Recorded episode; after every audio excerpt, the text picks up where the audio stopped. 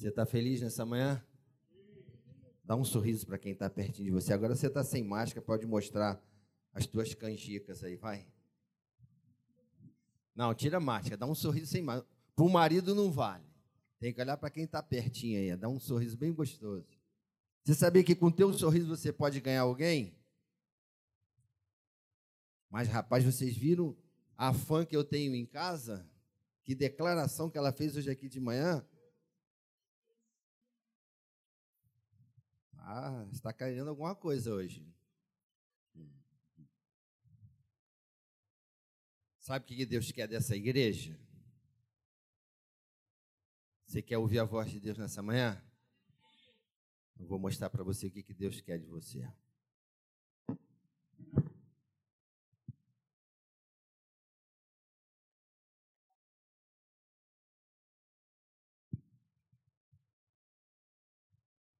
Deus quer que você vista a camisa. Bem, a gente se converteu em 81. E logo no início da conversão a gente vestiu a camisa. Deus quer que você vista a camisa. E eu quero profetizar já desde já, início dessa mensagem, desde as crianças que chegaram aqui para receber oração até os anciãos da igreja. Que essa igreja seja uma igreja ativa, uma igreja viva, uma igreja evangelizadora, uma igreja poderosa na pregação, intrépida, que o evangelho seja próspero aqui nessa localidade, que vidas sejam levantadas nesse lugar com autoridade, com unção, que a palavra do Senhor possa fluir de uma forma inteligente, objetiva. Meu Deus, que o teu reino venha habitar nesse lugar. Venha o teu reino aqui em Irajá através desta igreja em nome de Jesus. Então é isso aí, veste a camisa. Quando a gente se converteu, a gente era daquele grupo de, eh, de jovenzinho, da adolescente. E todos aqueles que se achegaram no início da igreja lá de Castilho, não é viver do passado, de viver ser saudosista, não. Mas quase todos aqueles adolescentes, né, Leane? Todos eles foram chamados para o ministério. São pastores espalhados no mundo inteiro daquela galera, quase todos, eu conto nos dedos os que não foram para o ministério. Então fique sabendo aí que Deus tem uma obra com você. Principalmente você, o meu gordinho. Não esqueci de você, não, hein? Lê a palavra. Toda vez que eu vier aqui em Irajá, eu vou te perturbar, cara. Até o dia da tua ordenação, eu vou vir aqui te ordenar. Em nome de Jesus. Ele lembra um pouco o Rômulo. O Rômulo, quando começou na Maranata, era assim. Tocava bateria, era eu e ele, o baterista da igreja gordinho e começou a estudar a palavra de Deus. Hoje é um pastorzão da nossa igreja. Um coração com Cristo é um coração missionário. Um coração sem Cristo é um campo missionário. Então você tem Cristo no teu coração, lá fora é o mundo. O campo, diz o texto bíblico, é o mundo. E graças a Deus que eu tenho o privilégio dessa manhã de ser convidado é, e poder compartilhar com vocês das experiências desses anos todos de evangelização, de missões. O rapaz me perguntou assim: qual é o título da sua, da, da sua pregação hoje? Coloca aí: Missões está no coração de Deus. Missões é algo que está no coração de Deus. E a missão não é simplesmente você pegar um avião e ir para um outro país. Não. A missão você começa dentro de casa. A missão começa você ganhando o teu irmão. Tem gente que quer ser missionário lá no Japão, lá na China, na Índia, e não conseguiu ganhar o irmão que dorme do lado. Então essa missão tem que começar em Samaria, Judéia, né? Jerusalém, Judéia, Samaria. Você vai ver que é uma progressão. Jerusalém é pertinho. Judéia vai mais um pouquinho. Se você pegar o um mapa da Palestina lá, você vai ver como é que está a proporção da distância. Jerusalém, Judéia, Samaria, já vai um pouco mais. Jesus vai atrás de uma mulher samaritana e até os confins da terra. Antes de ir aos confins da terra, você tem que ganhar a sua casa. Se você não ganhou a tua família ainda, você não pode ir para os confins da terra, não. A tua missão tem que começar dentro de casa. Um coração com Cristo é um coração missionário. Um coração sem Cristo é um campo missionário. E há diversas formas de você poder fazer missões. E eu já começando já a pregar. Você pode ir com seus pés. Você pode ir com os seus joelhos e você pode ir com a sua oferta. Três formas. Tem muitos que não poderão ir com os pés, mas poderão patrocinar, financiar, abençoar aquele que está indo. Então, é você aquele que vai contribuir. Se você não pode contribuir, está desempregado, até você arrumar um emprego, você pode fazer missão com o seu joelho, você dobrando o seu joelho e orando por aquele que está indo. E a glória é de Deus. Amém? A glória é de Deus.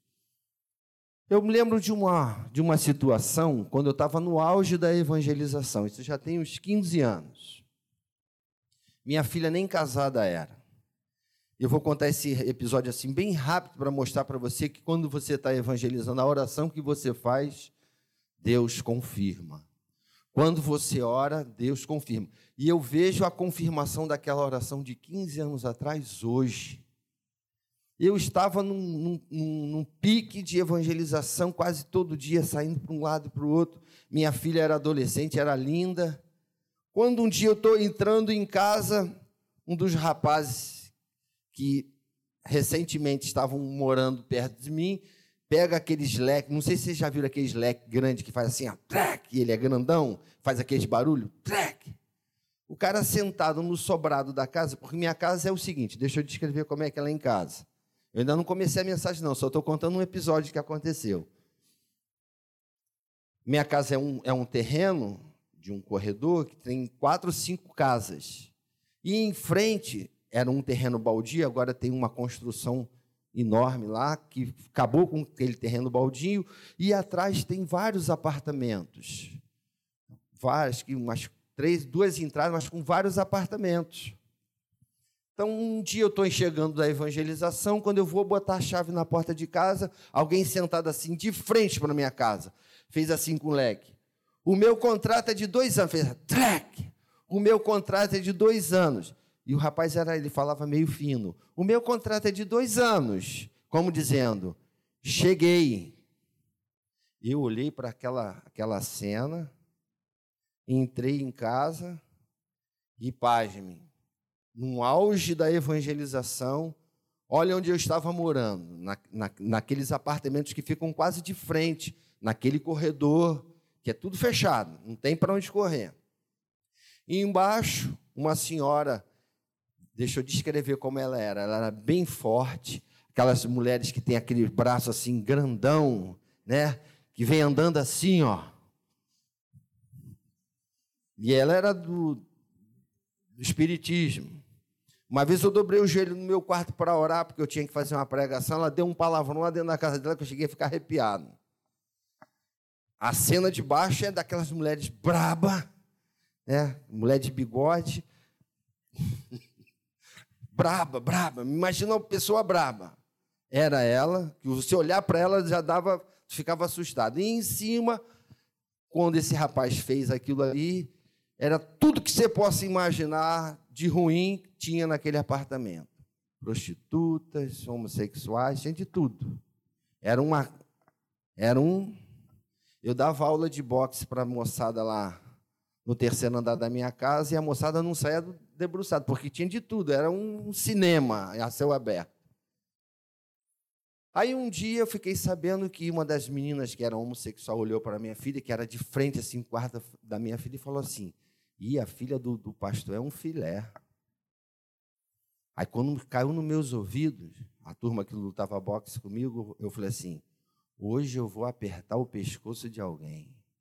Vou pedir cinco minutos de licença a Jesus e a gente vai acertar as contas. E estava decidido, irmãos. Acho que o Ratinho ia fazer ponto lá em casa, aquele programa dele lá. E estava decidido. Eu fui para a cidade trabalhar e um jovem que estava sempre comigo na evangelização foi de Caxias à cidade tentando demover do meu coração aquela, aquela raiva que eu estava criando, querendo acertar alguém. Estou confessando isso para a igreja. Ia pedir cinco minutos de licença a Jesus e a turma que morava lá no segundo andar ia ver quem eu era. E ele dizendo: Não faz isso, você vai queimar seu filme, não faça isso, ora Deus e tal. Eu falei: Tá bom, quando chegar de noite você te vê. mas com aquele desejo. Quando cheguei em casa, minha filha era adolescente, chorando, pedindo para que eu não fizesse nada, para não dar confusão. Em suma, eu não tomei uma atitude naquela hora, eu estava muito afim de tomar uma atitude. Aí eu fui orar na madrugada. Todos os dias eu levava minha filha para a faculdade. Ela fazia duas faculdades. Ela estudava na PUC e estudava no UFRJ. Ela estudou quatro anos, se formou nesse trajeto. Eu levando ela de manhã cedinho, a gente acordava bem cedo para não pegar aquele trânsito terrível de Caxias, deixava ela na PUC, ia até a Barra, fazia uma hora, daqui a pouco pegava, comprava o almoço dela, ela vinha comendo no carro, já deixava lá no FRJ, e era isso é o nosso itinerário. Saindo bem cedo de casa, eu tinha uma doblô e pegava aquele trânsito terrível que tem ali na Lagoa Rodrigo Desfeito. Na madrugada, eu dobrei meu joelho no auge da evangelização. E eu falei para Jesus assim: Jesus, tenho pregado a tua palavra aí nas praças, feito ar livre para tudo quanto é lado. E olha o termo que eu falei para Jesus: olha o buraco que eu estou morando. Olha o termo que eu usei, desculpe o termo. Olha a cabeça de porco que eu estou morando. Falei assim para Jesus: Jesus, faz uma limpeza. Isso tem uns 15 anos atrás. Olha a cabeça de porco que eu estou morando. Aí falei para Jesus: embaixo o senhor sabe, aquela mulher braba. E em cima, aquela tropa da pavirada. Faz uma limpeza, Jesus. Aí fiz a oração e falei para Jesus assim: Mas Jesus, como é que tu vai fazer se o contrato do cara é de dois anos e meio? Fiz a oração sem fé, perguntando a Jesus como é que ele ia fazer, como é que ele ia resolver. E fui dormir. Isso era madrugada, nas três horas.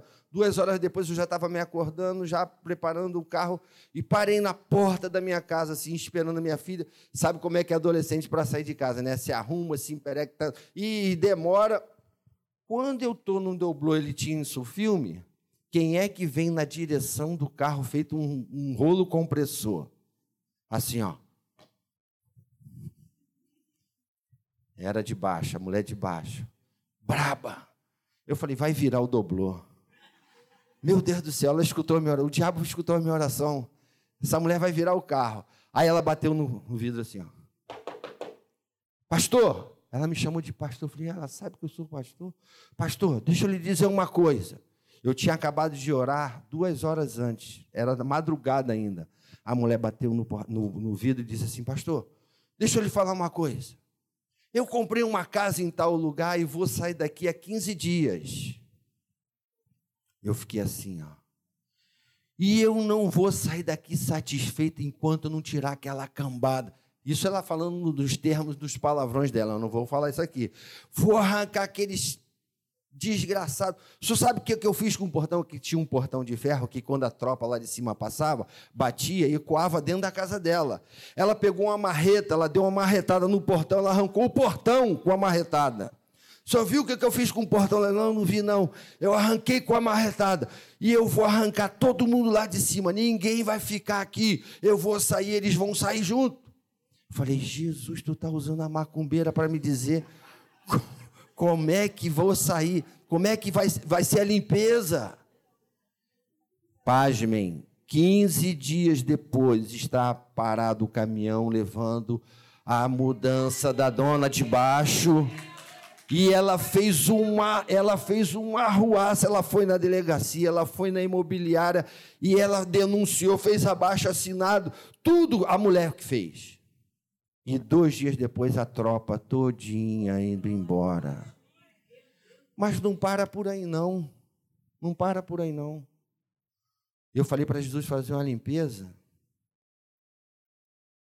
A última pessoa que morava, eram várias famílias que moravam lá.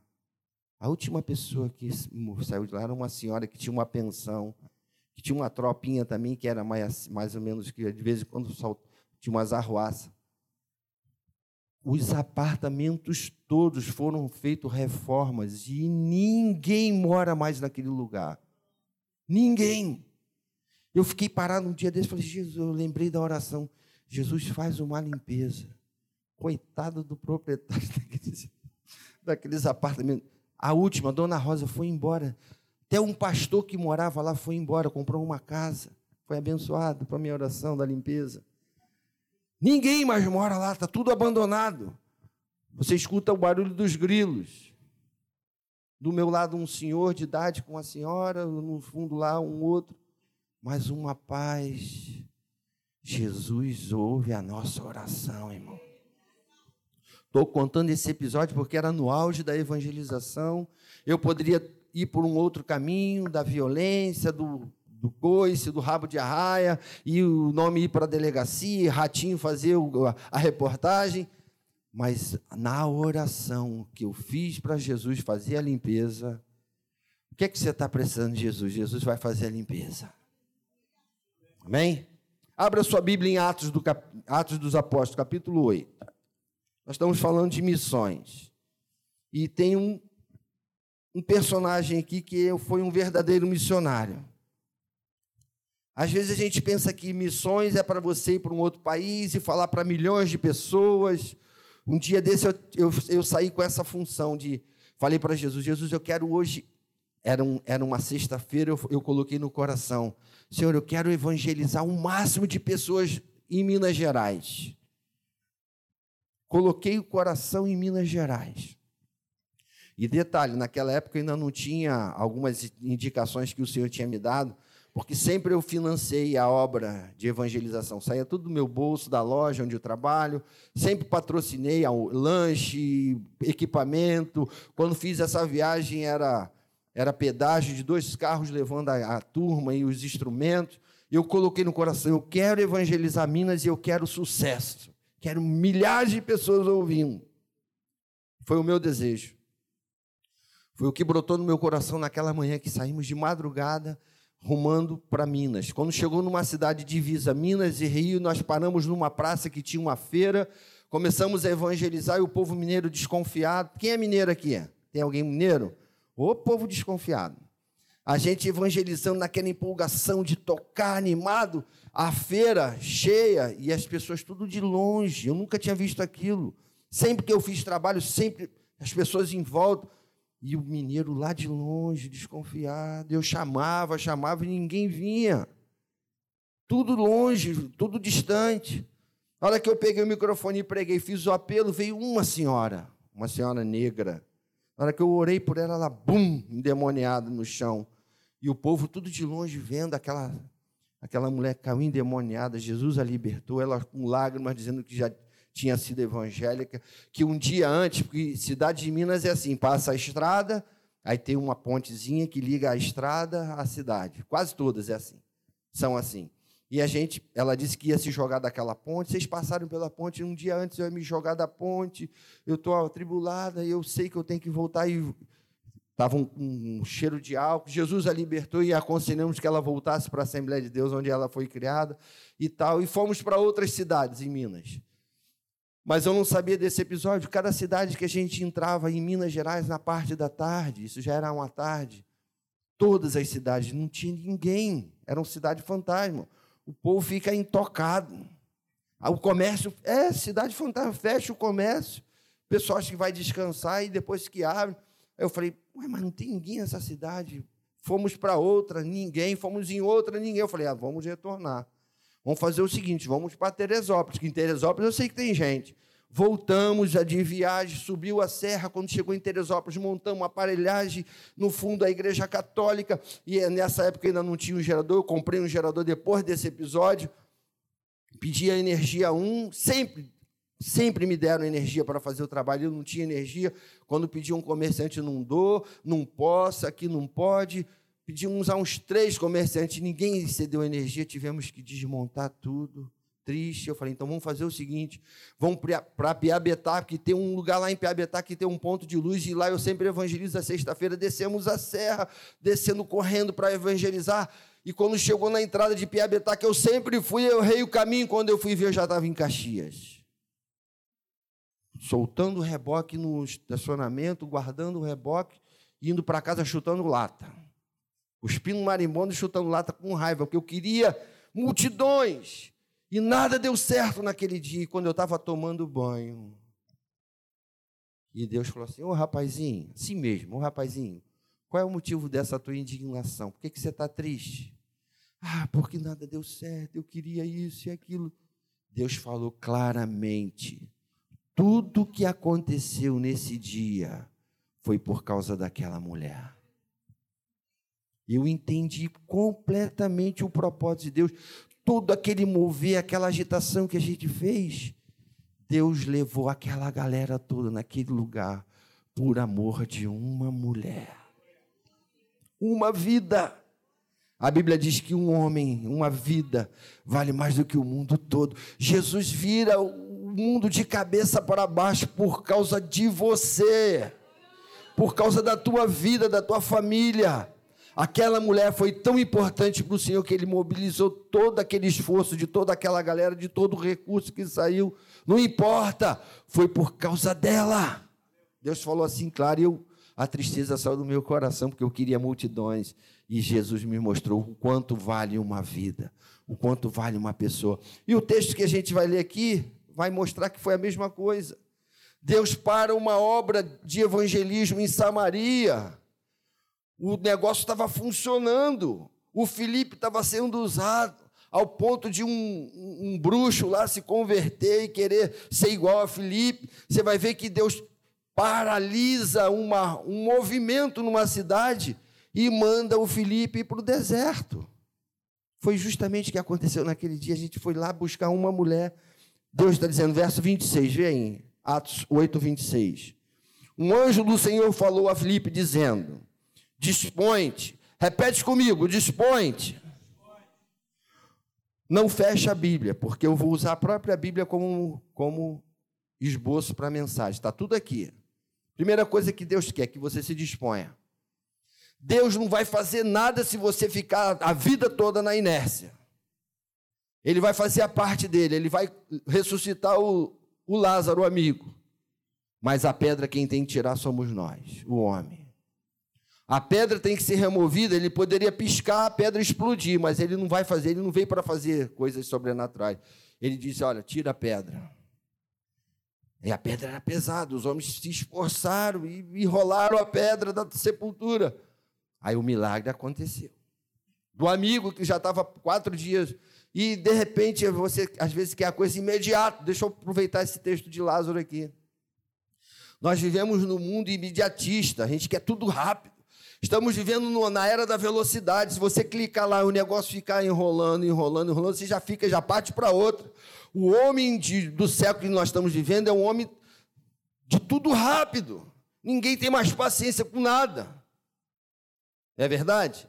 Tudo é rápido. Tudo... Se tu está parado no sinal, o sinal abriu, tu não saiu, o nego vai passar por cima de você. Teve um que gritou com a buzina, sai da frente, burro. Porque todo mundo quer tudo rápido. Então, o texto aqui, você vai ver algumas coisas que vai dizer o que, que você precisa fazer para ser um missionário. Está no próprio texto. Primeira coisa, dispõe-te. Faz a tua parte. Qual é a minha parte? É se preparar é entender a Escritura. Você ainda não leu a Bíblia toda, você vai falar o quê se você não conhece toda a obra? Você abre a Bíblia, vamos ver o que Deus vai falar hoje. Daí abre lá, mete o dedão, tum. Ah, que beleza, que versículo bonito. Aí tem outro, você vai, vai lá, tum. E Judas foi e se enforcou. Aí, isso não é comigo, não. Aí abre, pega, vai tu e faz o mesmo. Não, isso não é comigo, não. Não é assim que tem que ler a Bíblia, não. É de uma forma progressiva, organizada. Começa pelo Novo Testamento, leia o Novo Testamento umas três vezes, depois você parte para o Velho. Foi assim que eu fiz. Eu era carteiro, ia na rua entregando carta e falando os versículos, recitando os versículos. Para falar os livros da Bíblia, eu ia cada dia falando cinco, de cinco em cinco. Você grava. Gênesis, Êxodo, Levítico, Número Deuteronômio. Ia entregando carta e falando o dia inteiro. Gênesis, Êxodo, Levítico, Número Deuteronômio. Gênesis, Êxodo, Levítico, Número Deuteronômio. Gênesis, Êxodo, Levítico, Número. Dia inteiro. Faz isso para você não ver se você não guarda. Aí no dia seguinte, Josué, Juiz e Ruth. Josué, Juiz e Ruth. Gênesis, Êxodo, Levítico, Número, Deuteronômio, Josué, Juiz e Ruth. Aí no outro dia, Samuel, Reis Crônica. Samuel, Reis Crônica. Você sabe a escalação do Flamengo de trás para frente, de frente para trás, que é o banco de reserva. Sabe a escalação do time do Brasil? Fala os livros da Bíblia todo para mim. Gênesis, Levítico, Número, Deuteronômio, Josué, Juiz e Ruth, Samuel, Reis, Crônicas, Três, Neemias, Jó, Salmos, Provérbios, Eclesiastes, Cantar, Isaías, Jeremias, Lamentações, Ezequiel, Daniel, Zé, Joel, Amós, Obadia, Jonas, Miquel, Naum, Abacuque, Sonfonias, Ageu, Zacarias, Malaquias, Velho Testamento, Mateus, Marcos, Lucas, João, Atos, Romanos, Coríntios, Gálatas, Efésios, Filipenses, Colossenses, Tessalonicenses, Timóteo, Tito, Filemão, Hebreus, Tiago, Pedro, João, Judas, o Apocalipse termina e Jesus permanece para sempre. Guarda a Bíblia, guarda versículo. Pastor Cassiano estava pregando em 1980 e alguma coisa, eu atrás com o livro do profeta Isaías, no capítulo 9, na minha frente, ele pregando e eu lendo o capítulo 9 e falando. Lendo o capítulo, e quando ele terminou a pregação, o capítulo 9 de Isaías estava na minha mente. Mas para vós que mas para a terra que estava aflita, não continuará a obscuridade. Deus tornou desprezível a terra de Zebulon e a terra de Naftali. Isso eu tinha 17, 18 anos. Mas, mas para a terra de Naftali, Diz assim: Mas para a terra que estava aflita não continuará a obscuridade. Deus tornou desprezível a terra de Zebulon e a terra de Naftali. Mas nos últimos tempos tornará glorioso o caminho do mar, além do Jordão, Galileia dos gentios. O povo que vivia em trevas viu grande luz, e aos que viviam na região da sombra da morte, resplandeceu-lhes a luz, porque um menino nos nasceu, um filho se nos deu, o governo estará sobre os seus ombros, e o domínio dele não terá fim eu comecei a ler aqueles versículos e foi gravado. Nunca mais saiu. Se você colocar a Bíblia dentro de você, nunca mais ela sai. E você vai ter o prazer de repartir ela com outros. Missões é isso, é você ir atrás de alguém. De multidões, amém. Mas se for uma mulher lá em Minas Gerais, já valeu, valeu o ingresso. Disponte. Repete comigo. Disponte. Deus está te chamando.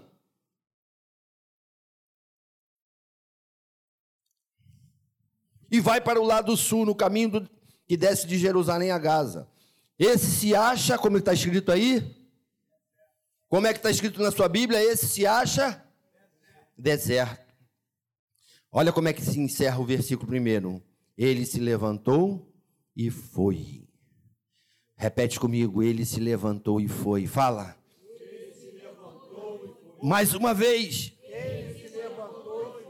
Então você precisa ter a sua participação. Tem que se levantar e tem que ir. Sentado ilustrando o banco da igreja não vai funcionar. Tem que arregaçar a manga e tem que ir à luta. Hoje, graças a Deus, a minha equipe lá de evangelismo, toda terça-feira na praça, eu tenho uma turma para montar aparelhagem, para carregar da igreja. Tem uma turma que vai cedo na igreja para catar o reboque, tem outra turma que monta a tenda quando chove, tem uma outra equipe que toca, tem outra que prega. Eu tenho uma equipe grande. Mas eu não comecei com essa equipe grande, não, eu comecei com poucos. E eu contava nos dedos. Quando eu chegava na Cinelândia, que os, os, os cachaceiros me via e jogavam as coisas para o alto, ele chegou, ia lá, puxava o reboque comigo. Eu sempre fui pregador da Praça dos Pinguços. A minha congregação era os Pinguços. Quando eles me viam, vocês tinham que ver a alegria. Eles puxavam o reboque, me ajudavam a montar o som. Aí daqui a pouco estavam lá tomando cachaça e diziam, pastor, canta Jesus Cristo mudou. Tinha até a música preferida dele. Mandava recadinho, pastor, dá para cantar aquela? Dá, lógico. Um dia um maluco lá parou na minha frente, acho que eu contei isso aqui. Eu come... Quando eu peguei o microfone, que eu comecei a pregar, o cara deu um pulo na minha frente, assim, ó. De cara assim comigo, cara de terno, gravata. E, os, e a minha, minha galera dos pinguços lá, tudo assistindo. Eles falaram, isso deve ser uma, uma, uma esquete, uma armação. Aí eu cheguei para o lado, o cara chegava para o lado e ficava na minha frente assim. Daqui a pouco o cara gritou, um rapaz novo, bonito, arrumado, eu sou Jesus! E eu chegando para o lado para pregar, para sair fora do cara, e o cara me perturbando, eu sou o filho de Deus! Aí quando os, a minha congregação Já até viu o que aconteceu. Quando a minha congregação dos pinguços viram que o cara estava me atrapalhando, pegaram Jesus. O Jesus foi crucificado. Eu só vi a pasta do Jesus caindo. A gravata indo para o outro. O Jesus catando a praça dele, a pasta dele saindo estrada fora. E os pinguços atrás. Vai atrapalhar meu pastorão! E o Jesus opera para quem te quer. Ai, tem cada história engraçada. Tinha um que ele era muito animado. Deixa eu abrir um parênteses aqui das coisas engraçadas. Tá tudo no meu blog lá. Bota perturbador da cidade que você vai ler lá as coisas engraçadas que eu coloco. Tem vários anos que eu não sento para escrever, mas eu vou colocar mais. Tem muitas. É, tem que atualizar. Eu esqueço de sentar. Tinha um que era animado, ele acho que ele era da Assembleia de Deus, ele tinha uma gravatinha, ele toda vez, era um senhor de idade, era o mais animado da minha equipe. E eu gostava dele, que ele cantava, ele fazia gesto, e ele nem parecia que era da Assembleia, ele entrava na, naquela aquela emoção dos hinos. Aí um dia ele estava tão feliz, a roda cheia, irmão. E sempre isso acontecia de frente para o povo. As lágrimas caíram, não é que eu estava chorando, eu estava chorando de rir. eu não podia demonstrar que eu estava rindo da cena, mas era muita coisa engraçada que acontecia. Aí o irmão estava tão feliz quando ele foi dar um glória, a dentadura dele subiu e caiu no meio da roda. Ficou lá aquela perereca assim, ó. Ele olhou para todo mundo e todo mundo viu. Sabe o que aconteceu? Ele deu um pinote, assim mesmo. Pegou a dentadura e nunca mais ouvi aquele irmão. Ele ficou muito sem graça. A boca dele estava igual a boca murcha. Nunca mais eu vi aquele irmãozinho na praça, porque acho que ele ficou envergonhado da, da situação. Então, as coisas que acontecem, você tem que ir, dispõe. E ele se levantou e foi. Se você se levantar e for, você vai ver muita coisa, você vai ter muita coisa para contar para os teus netos. Eu estou com dois netinhos, o Arthur com oito anos e a Maria Fernanda que fez um agora. Daqui a pouco eles passa, passa rápido, daqui a pouco eles estão com 15 anos. E eu vou sentar com eles e eu vou contar tanta história. Eu vou contar de um lado e Davi vai contar do outro. Não sei qual que eles vai irão gostar mais. Mas vai ter muita história para eles ouvirem. E ele se levantou e foi. E eis que vinha alguém que precisava de um esclarecimento. Alguém que precisava. Onde é que está a hora? Aquela lá? Alguém que precisava de um aconselhamento, alguém que precisava de uma indicação. E é sempre assim. Quando você se levantar e for, vai ter sempre alguém vindo ao teu encontro. Deus vai colocar no teu caminho as pessoas precisando de uma orientação, de uma oração, né? Lembra do jovem que espumava? Jesus lá no monte com os discípulos, os discípulos boquiabertos, tendo a visão da glória de Deus. Moisés e Elias aparecendo, Jesus com as vestes resplandecentes. E, e Pedro disse: Olha, que, como é bom ficar aqui. Vamos fazer uma tenda para nós, para Moisés. Pra, vamos ficar aqui. Né? Parafraseando, vamos ficar dentro da igreja, vamos ficar só inchando, vamos só crescer aqui dentro da igreja, vamos ficar aqui que aqui tá bom, ar-condicionado, para praça nada, descer um monte nada. Quando desceram um monte, lá embaixo tinha um problema, de cara, tinha gente endemoniada. Os discípulos de baixo não estavam conseguindo expulsar o demônio. E não estavam conseguindo solucionar o problema embaixo. E Jesus lá no monte desce com os discípulos. E dá de cara logo com alguém endemoniado a sociedade está uma sociedade endemoniada. Quando você for para a praça, pode se preparar que você vai ver um montão de gente endemoniada. Uma vez um russo, o cara parecia o Mike Tyson ao, ao quadrado. O olho dele era azul, mas a bola do olho não era branca, era vermelha, igual um tomate. E o cara vindo na minha direção assim, eu era magro. Quem é que lembra de mim no passado que eu era magro, feito um palito? Né? Tem aquela canção, meu paletó listrado. Era um paletó, um listrado, era eu atrás do listrado. Eu era magro igual um. Não sei como é que essa mulher foi gostar de mim, porque eu era feio igual uma fome. Um cabilão, assim, comprido, um narigudo. E ela foi gostar logo do sujeito feio desse. Aí Jesus faz essa obra prima, né? Aí o russo vem na minha direção, era magrinho. O cara veio na minha direção com um ódio, com um olhar de ódio. Eu sou o filho de Lúcifer, assim mesmo. Eu sou o filho de Lúcifer, na minha cara, assim, um monstro. E eu falei: Eu vou te dar o sangue de Jesus. Bum!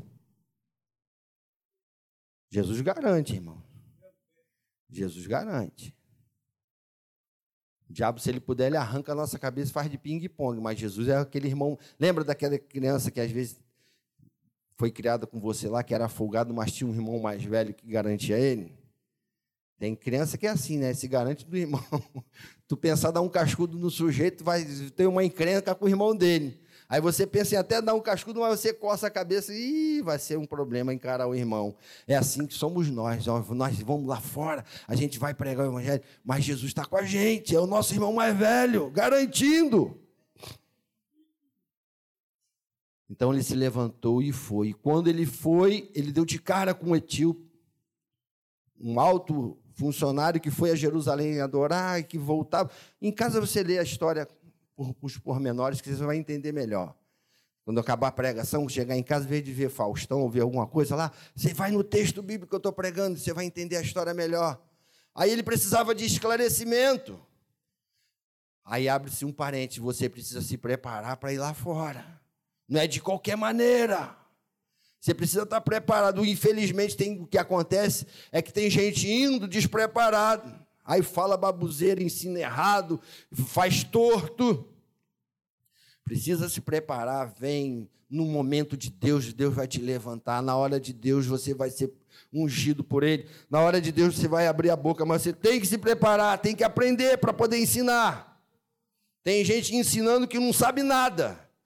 Tem que se preparar. Escola dominical, escola de obreiros, faculdade, seminário. Faça o que você puder. Se preparou, agora você está capacitado. Você tem alicerce. E graças a Deus pela nossa igreja Maranata, que dá sustentação. Nossa igreja não é uma igreja de, de fanáticos, de loucos. Nossa igreja tem alicerce, tem equilíbrio. Você abre a boca para falar e você fala com equilíbrio.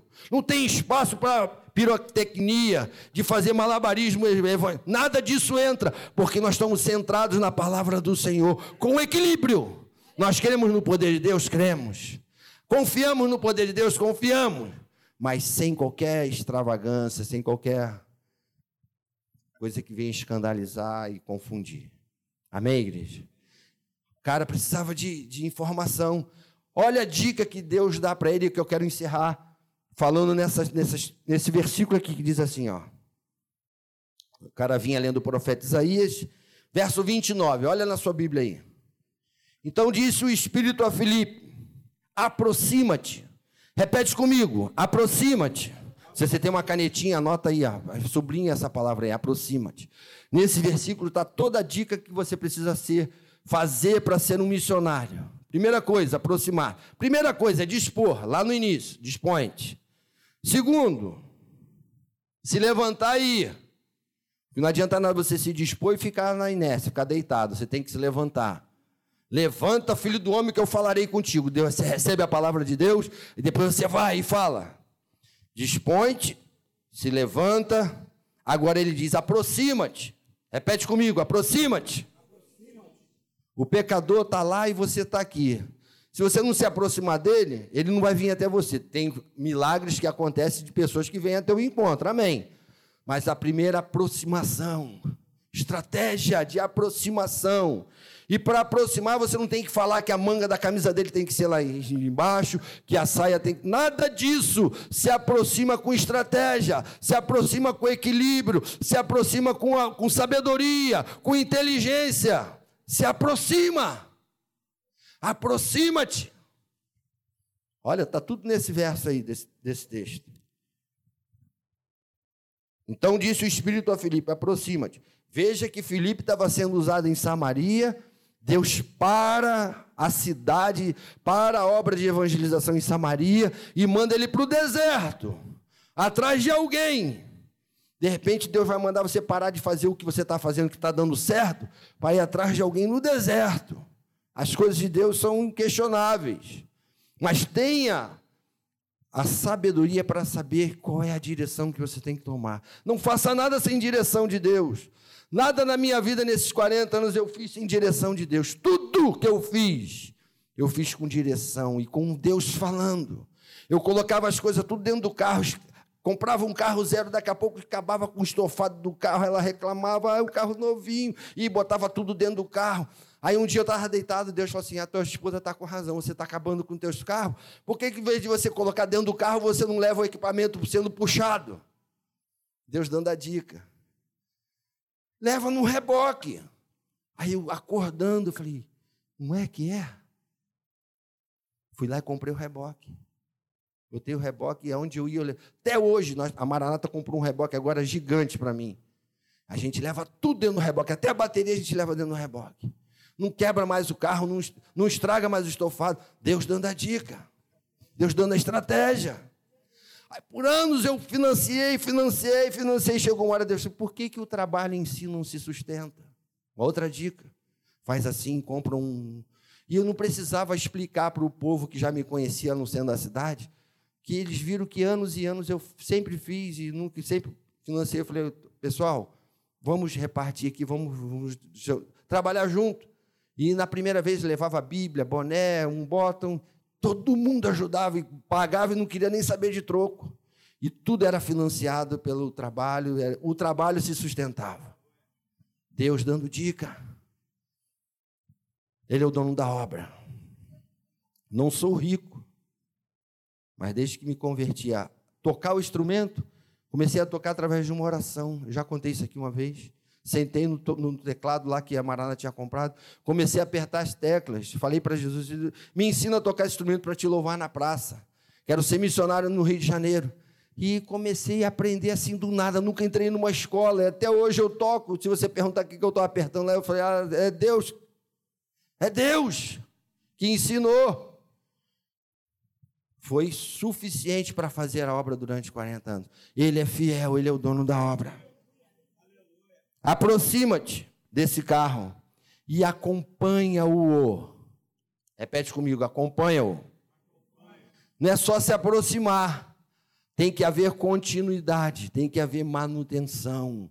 A minha motinha está lá fora, mas eu já estou um mês dando manutenção a ela para ela não enguiçar no meio do caminho. Assim são vidas, você precisa acompanhar. Não é só se aproximar, você precisa discipular, estar junto, ensinando, acompanhando. A igreja está entendendo? Então, o texto é esse. Então, olha, está tudo aí no texto. Aproxima-te. Primeiro, dispõe-te depois levanta e vai, depois aproxima-te, depois acompanha. Aí Deus diz assim, ó, corre, Felipe. Aí entra na minha área da educação física. Corre, Felipe, como é que você vai correr se você está despreparado? Deixa eu contar uma coisa para vocês. Eu comecei correndo. A primeira corrida que eu dei, fui desafiado, corri 18 quilômetros com a pessoa que me desafiou. Cheguei morrendo. Aquele irmãozinho estava me testando naquele dia. Ele queria ver eu dizendo, ah, eu vou parar. Mas eu não parei, fui até. Fui me arrastando, mas eu fui até o final. Aí ele me olhou assim e falou: Rapaz, você foi até o fim. Vamos de novo? Eu falei: Vamos, mas na próxima vez quem vai fazer o percurso sou eu, tá bom? Porque eu senti que ele estava me testando, porque ele poderia cortar caminho, ele ia até o final da rua e voltava. Ia lá no final da rua e voltava. Estava querendo que eu parasse, eu não parei.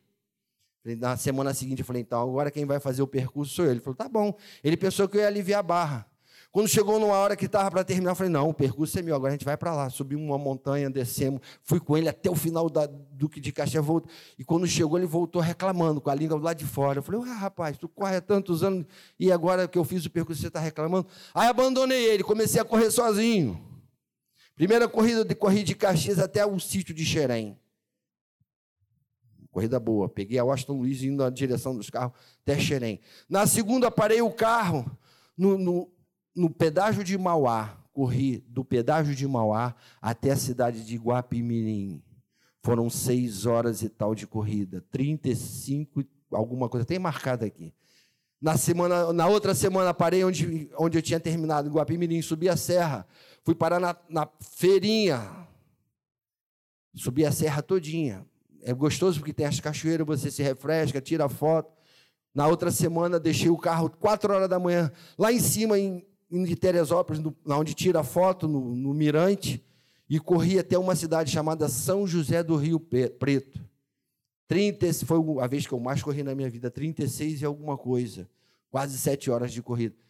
Para encurtar, não vou ficar contando de, de corrida, vem aqui para pregar o Evangelho. Mas já corri do Rio a Minas Gerais fazendo esses percursos. Levanta e vai. Dispõe-te. Corre, Felipe. Tem que estar preparado. Você não consegue carregar uma caixa para fazer o ar livre? Está despreparado? Então se prepara. Fisicamente, espiritualmente, principalmente fisicamente. Esteja em forma. Cuide do tempo que é o Espírito Santo que Deus te deu. Ame esse templo que Deus te deu. Tem gente que olha no espelho, ah, eu me odeio, meu cabelo é assim, assado, e passa, e bota o cabelo para o lado, daqui a pouco bota para o outro, aí bota peruca. Jesus vai arrebatar a igreja, vai ficar peruca, dentadura, rote, vai ficar tudo aí. Você tem que se amar, olhar no espelho e se amar. Não é ser narcisista, mas você precisa se amar. Se você não se amar, quem vai te amar? Então, corre, Felipe. Preparo espiritual e preparo físico. E ele correndo, então eu quero parar por aqui. Vou falar mais não. Primeiro ele se dispôs, depois ele se levantou e foi, depois ele se aproximou do eunuco, depois ele acompanhou na corrida, correndo do lado, se preparou, e ele começa a pregar o evangelho, a falar das escrituras, a ensinar o profeta Isaías, e dessa passagem ele chega ao Cristo. Vou encerrar com a minha palavra aqui desta passagem que o profeta, ele estava lendo o profeta Isaías, ele chega ao Cristo. O teor da nossa mensagem, do nosso ensinamento, do nosso esforço, da sua dedicação, tem que terminar em Cristo. Não tem que terminar na igreja tal, não tem que terminar no pastor tal, não tem que terminar na, na, na, na glória do trabalho tal. Não, tem que terminar sempre em Cristo. Quando eu vou para a praça às terças-feiras, eu digo para o Senhor: Senhor, eu estou indo ali na praça para que o teu nome seja glorificado. E a minha equipe faz assim, um se esconde atrás do outro. Ninguém aparece, quem aparece é o Senhor. Se essa igreja um se esconder atrás do outro, o pastor se esconde atrás do Xavier, e o evangelista se esconde atrás do outro pastor, e os diáconos se escondem atrás do evangelista, daqui a pouco a glória é de Deus. Amém, igreja? Vamos ficar de pé em nome de Jesus. Vista a camisa. Vista a camisa. Pastor Xavier. Vem cá, vem aqui na frente, eu quero orar por você. Você que tem esse chamado de querer ser um evangelista, de ser um missionário. Não demora, não, vem correndo. Você que quer ser um missionário, você que quer ser um evangelista, você que quer pregar o evangelho na, nos evangelismos da vida, você que tem vontade de se levantar e se dispor, vem aqui na frente, eu quero orar por você.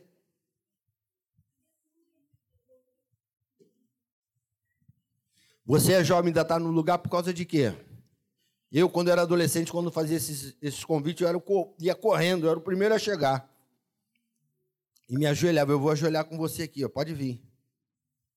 Você quer ser bênção nas mãos de Deus? Eu já estou aqui, ó. Senhor, eu quero colocar nessa igreja aqueles que estão vindo para estar de joelho na tua presença. Que a tua obra assim continue, que a evangelização não pare, que a estratégia de evangelismo cresça cada vez mais. Que o teu nome seja glorificado através do nosso ministério, da nossa vida, da nossa energia, Senhor, que vem de ti, a saúde que vem de ti. Meu Deus, a evangelização, a missão que possa brotar no nosso coração, que haja criatividade, que haja, Senhor, vindo da tua parte as estratégias de aproximação, de Senhor, de acompanhamento. Que os eunucos do século ao qual nós vivemos não voltem para a sua cidade sem esclarecimento, como aquele homem voltou para a sua cidade e foi uma benção nas tuas mãos. A África foi evangelizada por causa daquela daquela evangelização de Filipe no deserto. Leva-nos para os desertos da vida, Senhor, para ganharmos os eunucos que estão perdidos. Usa cada um de nós, Senhor, com estratégia, com equilíbrio. Dá equilíbrio, dá conhecimento bíblico a cada um de nós. Abre o nosso entendimento para que a tua palavra possa fluir em nossas vidas a cada dia mais e mais, Senhor. Recursos, Senhor, tu és o dono do ouro e da prata, que venha de ti para que a evangelização seja, Senhor, uma, uma realidade nesta igreja, Senhor. Os missionários sejam levantados aqui, que possam ir nos quatro cantos dessa terra, que sejam levantados deste lugar, Senhor. Homens e mulheres, jovens, adolescentes, crianças, cheios da tua presença e do teu Espírito Santo para esta obra do fim, Senhor. Guarda-nos como meninas dos teus olhos, debaixo da tua potente mão, Senhor. É a nossa oração. Me coloco também com esse grupo assim, Senhor. Coloca, Senhor, a minha vida, Senhor, a estratégia que tu ainda tens para me dar a cada um de nós. Que essa igreja seja uma igreja missionária, uma igreja atuante neste bairro. É a minha oração em nome de Jesus.